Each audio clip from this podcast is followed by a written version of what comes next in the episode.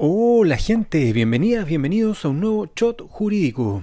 Comenzaremos a hablar sobre el matrimonio celebrado entre entidades religiosas de derecho público. Recuerden que como sustento jurídico utilizamos el libro Derecho de Familia del profesor Troncoso.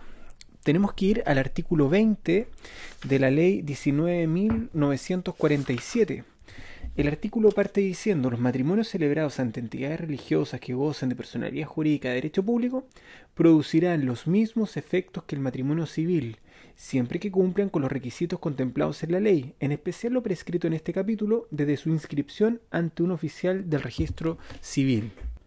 Para que se produzca el reconocimiento de este tipo de matrimonio deben concurrir algunos requisitos que el artículo con posterioridad menciona. En primer lugar, la entidad religiosa debe otorgar un acta en la que se acredite la celebración del matrimonio y el cumplimiento de las exigencias que la ley establece para su validez. El artículo 40 bis de la Ley de Registro Civil indica que este acta deberá estar suscrita por el ministro de culto ante quien hubieran contraído matrimonio religioso los requirentes y deberá expresar la siguiente afirma información.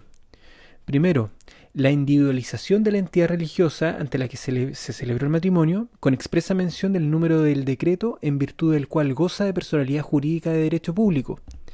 En el caso de las entidades religiosas reconocidas por el artículo 20 de la Ley 19.638, deberán citar esta norma jurídica. Segundo, la fecha y lugar de celebración del matrimonio. Tercero, el nombre y los apellidos paterno y materno de los contrayentes, así como sus números de cédula de identidad. Cuarto, la fecha y el lugar de nacimiento de los contrayentes. Quinto, su estado de soltero, divorciado o viudo. Y en estos últimos dos casos, el nombre del cónyuge fallecido o de aquel con quien contrajo matrimonio anterior y el lugar y la fecha de la muerte o sentencia de divorcio respectivamente. Sexto, su profesión u oficio. Séptimo, los nombres y apellidos de sus padres si fueran conocidos. Octavo, los nombres y apellidos de dos testigos, así como su número de cédula de identidad y su testimonio, bajo juramento sobre el hecho de no tener ninguno de los contrayentes impedimento o prohibición legal para contraer matrimonio. Noveno, el nombre y los apellidos del ministro de culto, así como su número de cédula de identidad. Décimo, el hecho de haberse cumplido las exigencias establecidas en la ley para la validez del matrimonio civil. Y 11. La firma de los contrayentes, los testigos y el ministro de culto.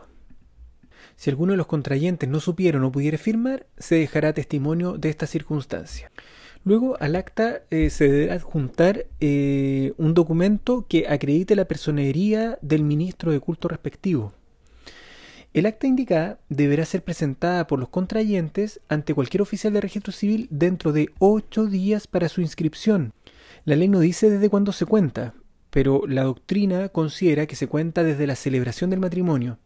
Si el acta no se inscribe dentro de ese plazo, el matrimonio no producirá efecto civil alguno. El oficial del registro civil deberá verificar el cumplimiento de los requisitos legales y sólo podrá denegar la inscripción si resulta evidente que el matrimonio no cumple con alguno de los requisitos que la ley exige. De la negativa a inscribir se puede reclamar ante la respectiva Corte de Apelaciones. El oficial de registro civil debe dar a conocer a los requirentes de la inscripción los derechos y deberes que corresponden a los cónyuges de acuerdo a la ley. Los comparecientes deben ratificar el consentimiento prestado ante el ministro de culto. De todo lo indicado debe dejarse constancia en la inscripción la que debe ser firmada por ambos contrayentes. Ante la interrogante de si deben los cónyuges comparecer personalmente para la ratificación e inscripción o si puede hacerlo por medio de un mandatario, acá el profesor, eh, en virtud del artículo 15 de la ley de registro civil, considera que no se podría hacer con mandatario, sino que deben concurrir o comparecer personalmente. El artículo 20 termina diciendo los efectos del matrimonio así inscritos se regirán en todo por lo prescrito en esta ley y en los demás cuerpos legales que se refieren a la materia. Con esto damos por terminado este shot, les mando un abrazo y nos vemos en el siguiente capítulo. ¡Chao!